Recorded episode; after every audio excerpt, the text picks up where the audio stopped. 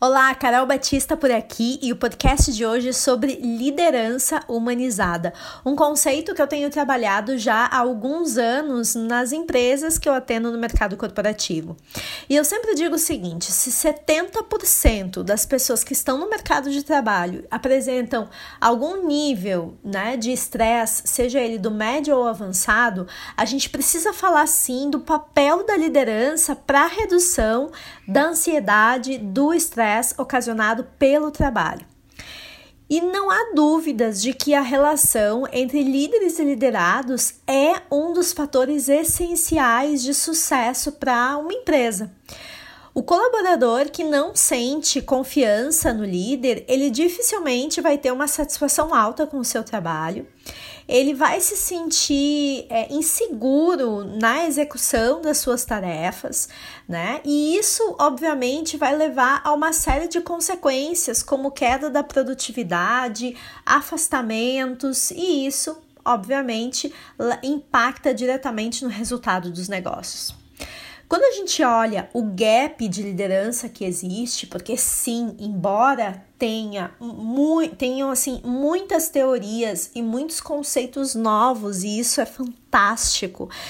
É, que estão surgindo, então estão fazendo justamente as empresas olharem para a liderança, olharem é, para as pessoas de uma forma diferente a forma de realmente desenvolver e colocar o desenvolvimento das pessoas não como um meio, mas sim como uma atividade fim, é, nós ainda temos sim um grande gap de liderança nas organizações.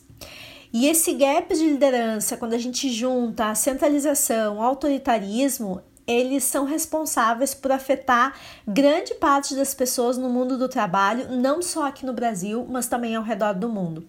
Esses dias eu estava lendo uma pesquisa da Associação Americana de Psicologia e essa pesquisa trouxe dois dados muito interessantes. O primeiro deles é que 75%, 75% dos trabalhadores americanos mencionam, né, os seus líderes e aqui líderes eu coloco entre aspas, né, como causadores, né, de estresse no trabalho. Além disso, eles falam que é, 44% desses entrevistados consideram a liderança, na maior parte das vezes, confusa e que essa confusão, né, de não saber para onde ir, não saber o que fazer, falta de direcionamento, falta de preparo, entre outras questões, são causas de estresse na equipe. Bom, se a gente parar para pensar, muitos são os fatores que explicam né, é, esse alto índice aí de estresse ocasionado pela liderança. Mas antes de eu entrar, inclusive, nisso, vale a gente lembrar que normalmente as pessoas, quando pedem demissão das empresas, ela não está pedindo demissão da empresa, mas ela está pedindo demissão das pessoas, né? Das pessoas que habitam aquele local e normalmente ali do seu líder, né? Mas vamos então aos fatores que é, explicam efetivamente por que esses índices são altos, né? Onde as pessoas colocaram o líder como centro do seu estresse.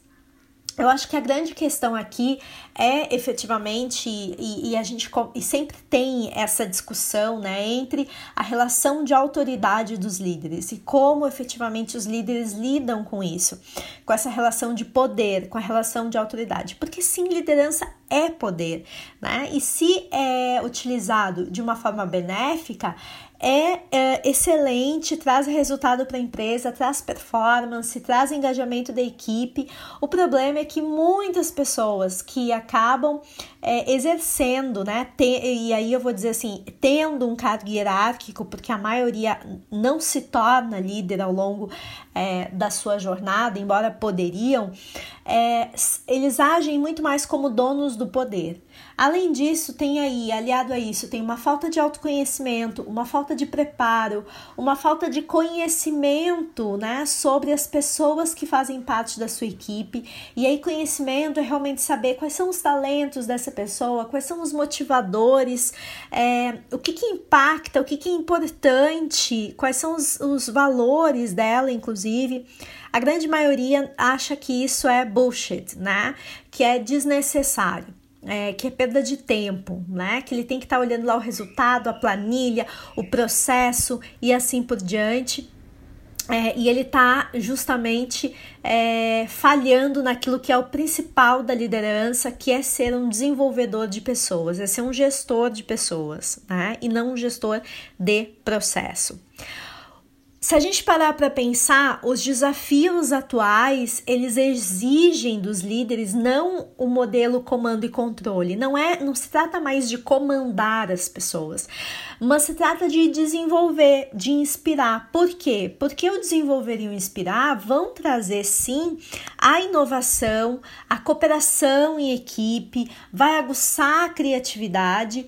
É, para efetivamente fazer frente aos desafios atuais, que não são desafios que a maioria das empresas já vivenciaram. Muitos dos desafios daqui para frente serão desafios novos, que ninguém presenciou, que ninguém vivenciou, que ninguém sabe como efetivamente dar conta e encontrar uma solução. E para isso eu preciso sim uma equipe capaz de respirar inovação, de cooperar entre eles, de estar tá sempre com a sua criatividade ali aguçada. E é fato, não, é, não existe criatividade com estresse, não existe criatividade com falta de confiança, não existe criatividade sem segurança psicológica. Então, tão importante quanto olhar a gestão é cuidar das pessoas, né? Porque esse cuidado com as pessoas vai é, sim ter esta outra entrega. Então, quando a gente olha é, hoje em dia que tudo extremamente interligado a todo momento, a gente precisa fazer uma diferenciação cada vez mais clara do que é máquina e do que são pessoas e tratar máquinas como máquinas e pessoas como pessoas.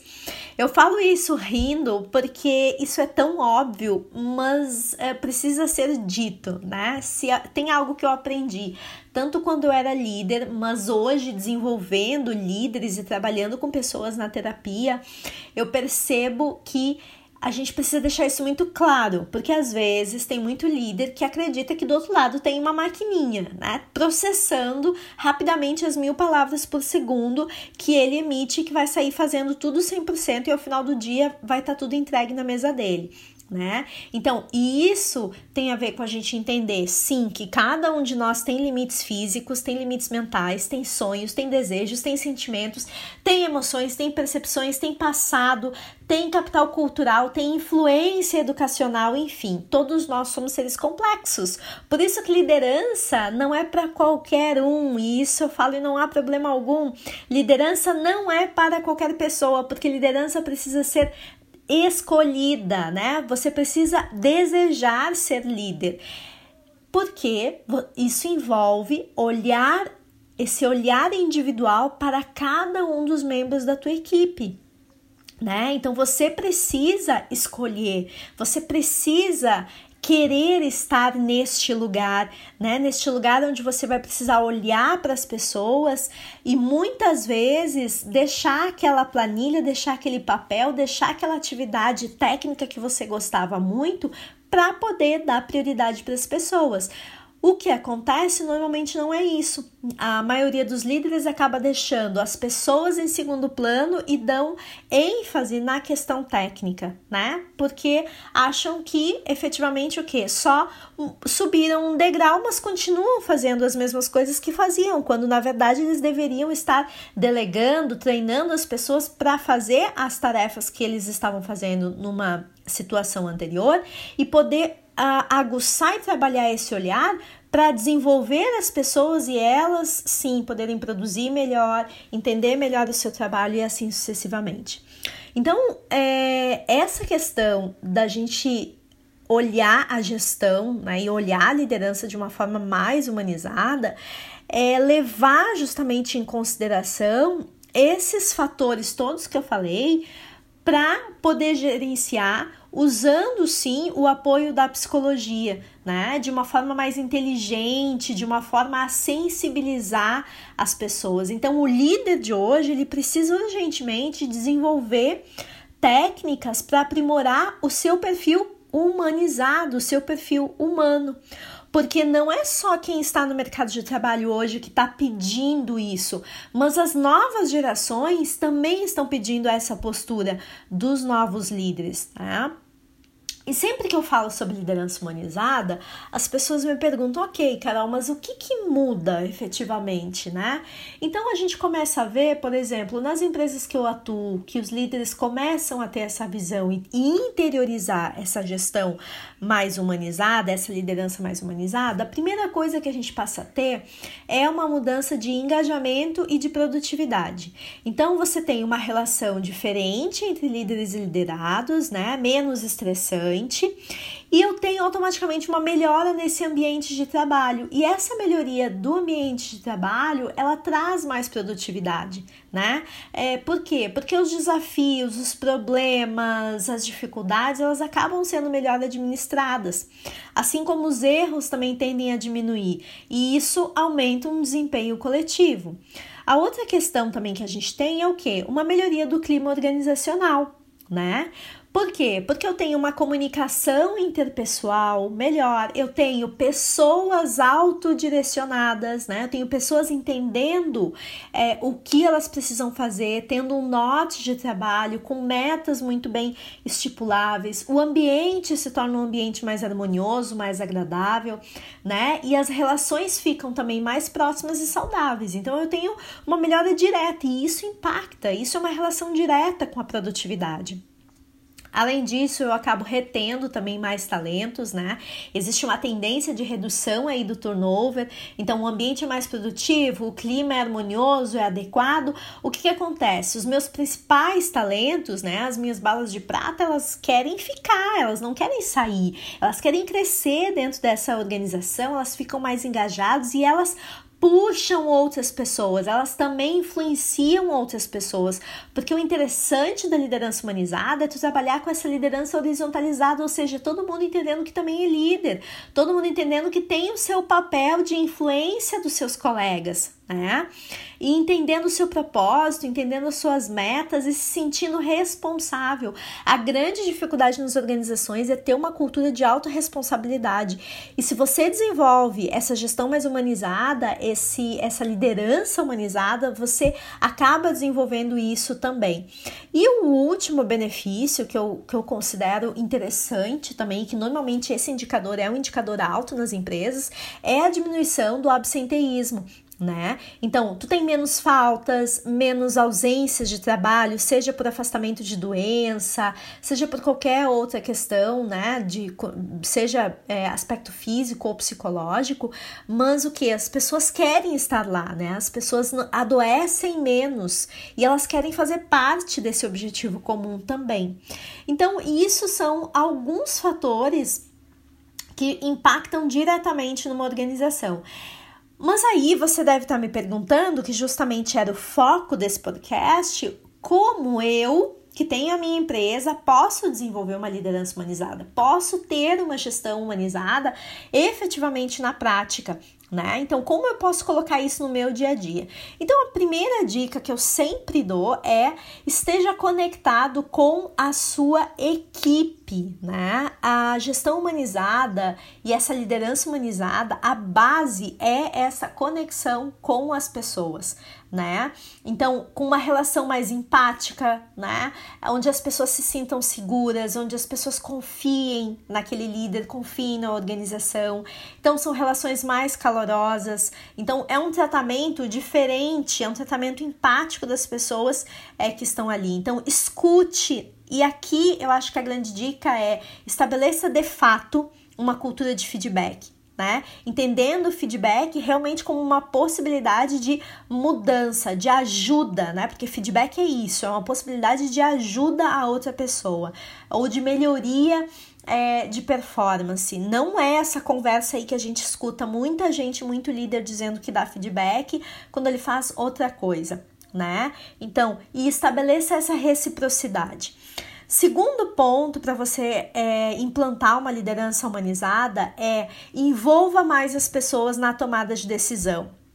é importante você mostrar que cada pessoa tem um papel fundamental na empresa.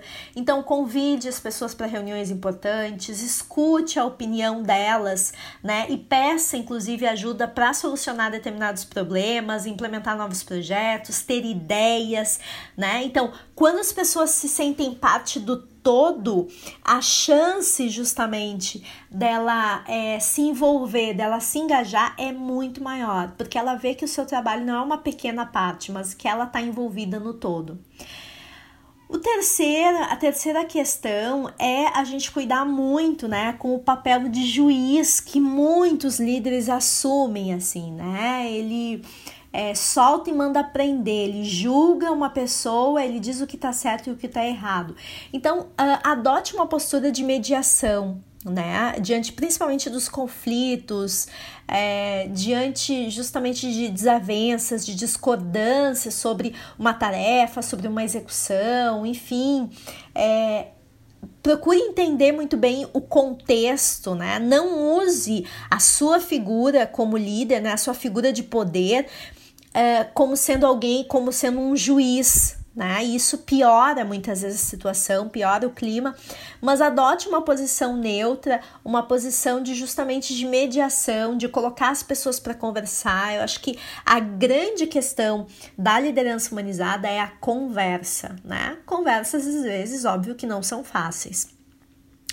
O terceiro ponto aqui, aliás, terceiro não, quarto ponto, né, da, de como você implantar uma gestão mais humanizada, é você entender a particularidade de cada pessoa, né? Cada um dos membros da tua equipe é único, né? Tem habilidades, competências, emocional, como eu disse antes, é um mundo à parte. E você precisa saber identificar, você precisa saber ler essas pessoas para que elas possam trabalhar em prol do desenvolvimento dos objetivos, do resultado da empresa né? É, então aqui também é importante, então invista tempo nisso, sim, né? Além disso, é, reconheça, né? Reconheça.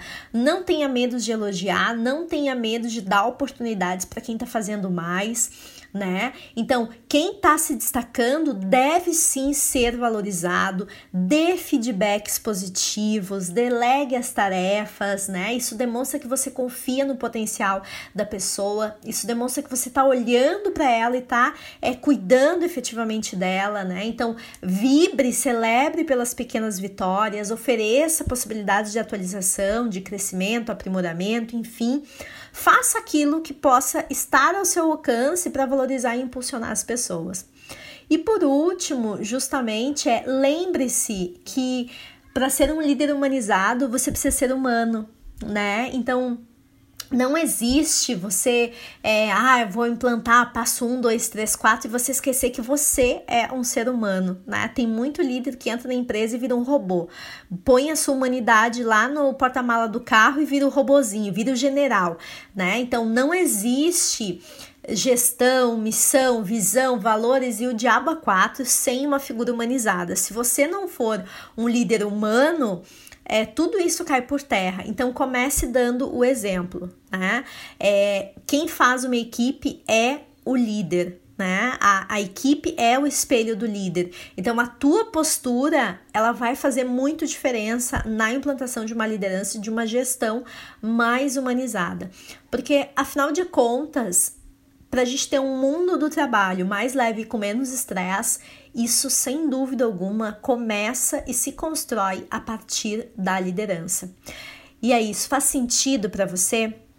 Se faz, aproveita para entrar na minha comunidade lá do Telegram onde eu falo sobre liderança integradora, que é um modelo que eu desenvolvi sobre liderança humanizada e tenho praticado já há muitos anos nas empresas que eu atendo, e onde tem conteúdo exclusivo justamente para que você possa desenvolver cada vez mais a sua liderança humanizada na sua empresa, aprimorar inclusive os resultados e o engajamento, certo? O link está aqui no descritivo abaixo e se fez sentido, deixa também o teu comentário, vou adorar receber e saber o que, que você pensa.